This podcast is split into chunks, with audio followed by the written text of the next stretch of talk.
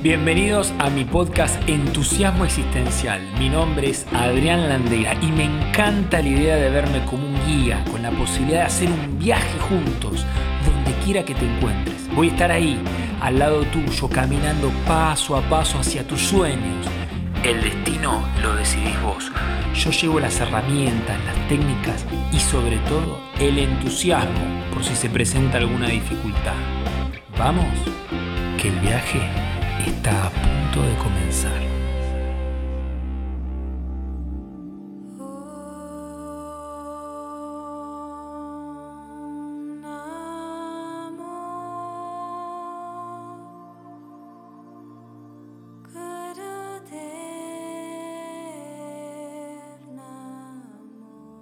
Las personas de esta esencia tienen la capacidad de preservar la paz y evitar conflictos.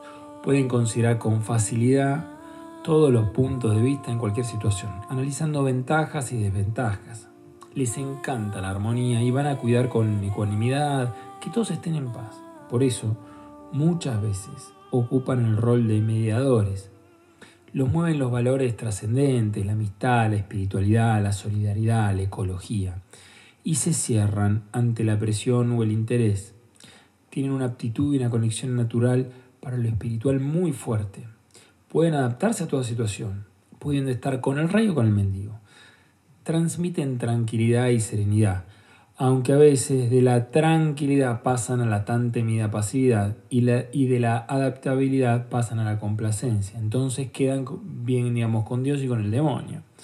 Cuando se alteran, se paralizan y dejan pasar las cosas. Y no se terminan jugando por nada, ni se involucran ni dicen basta suelen distraerse e interrumpir cosas importantes que están haciendo para desviarse hacia tareas triviales que no tienen importancia. Veamos ahora algunas características de esta esencia. Se identifican con la comodidad, aspiran a estar mejor, se sienten bien si son armónicos, serenos, equilibrados. La imagen propia es estoy bien así. El vicio y la pasión. El vicio es la mentira, ¿sí? y, este, la pasión sería la pereza. Ellos se conforman a fin de no alterar su tranquilidad inactiva, evitan los compromisos y las responsabilidades. La característica positiva de esta esencia es ser receptivos, ecuánimes. Característica negativa, en cambio, ser pasivos y negligentes. Riqueza y misión es buscar y valorar la paz. Deben aprender a reconocer que pueden alterarse y lo que evitan es el conflicto. Reprimen todo conflicto interior y exterior que pueda alterar su calma y paz. Hace mucho uso del sueño y la terquedad como medios de expresión de su indignación y molestia. El mecanismo de defensa es la supresión, es decir, anulan las causas que pueden generar el estrés, se terminan abandonando. La trampa en la que caen es la pereza y la terquedad. Fíjate, interesante el circuito para esta esencia es que lo que evita, que es el conflicto, genera un mecanismo de defensa que es la supresión, es decir, anular las causas que pueden generar el estrés, como que se abandona. Y entonces caen en la trampa de la pereza y la terquedad. ¿Lo ves? En lo mejor de su energía son pacientes, receptivos, diplomáticos, como abiertos de mente, conciliadores o negociadores, amables. Mientras que en lo peor de su energía suelen ser olvidadizos, apáticos, pasivos o agresivos, como nada asertivos, un tanto tímidos, abstraídos de la realidad.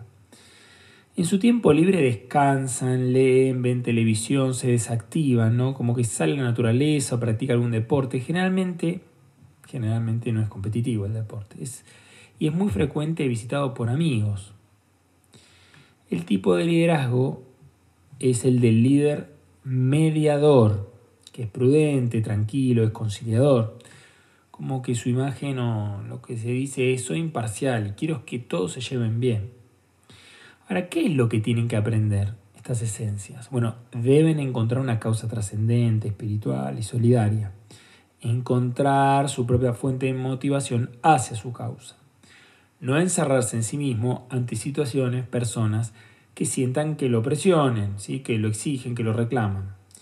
Y deben lograr la acción, deben lograr expresarse, ¿sí? accionar, activar y así combatir la pereza. La pregunta es, eh, bueno, acá hay algo interesante, ¿no? Como estas esencias tienden a tomar distancia de situaciones y personas, ¿no deberían aprender a enfrentar la realidad y así acercarse a los otros? ¿Sí? Para la evolución de la conciencia, si no aprenden a conectarse con la responsabilidad, nunca van a poder involucrarse activamente en la vida, ni podrán compartir lo que sienten y piensan realmente. Entonces, ¿cómo hacemos para ayudarlos? Bueno, primero, no hay que presionarlo, ¿sí? hay que motivarlo y estimularlo, ayudarlo a que se conecten con algo valioso, algo trascendente, como espiritual, solidario, no material. No hacer por él lo que tiene que hacer por sí mismo.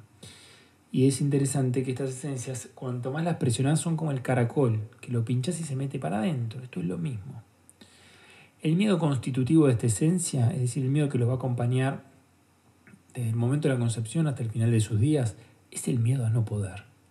Deben trabajar y tomar conciencia sobre esta necesidad de ser fuertes.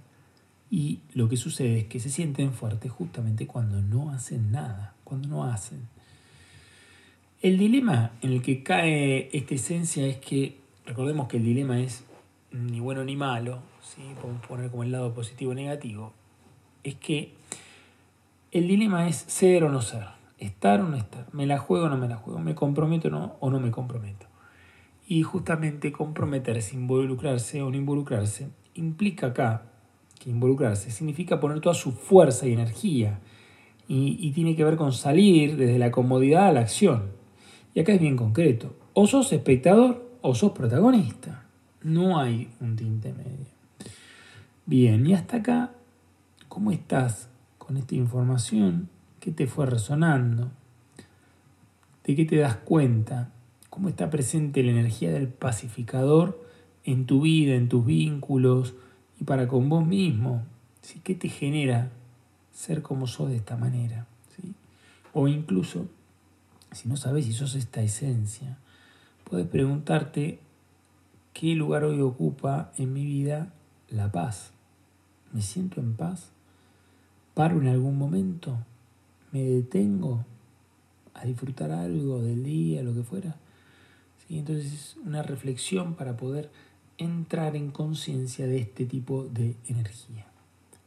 Muchas gracias. Este episodio ha finalizado. Gracias por acompañarme y estar presente.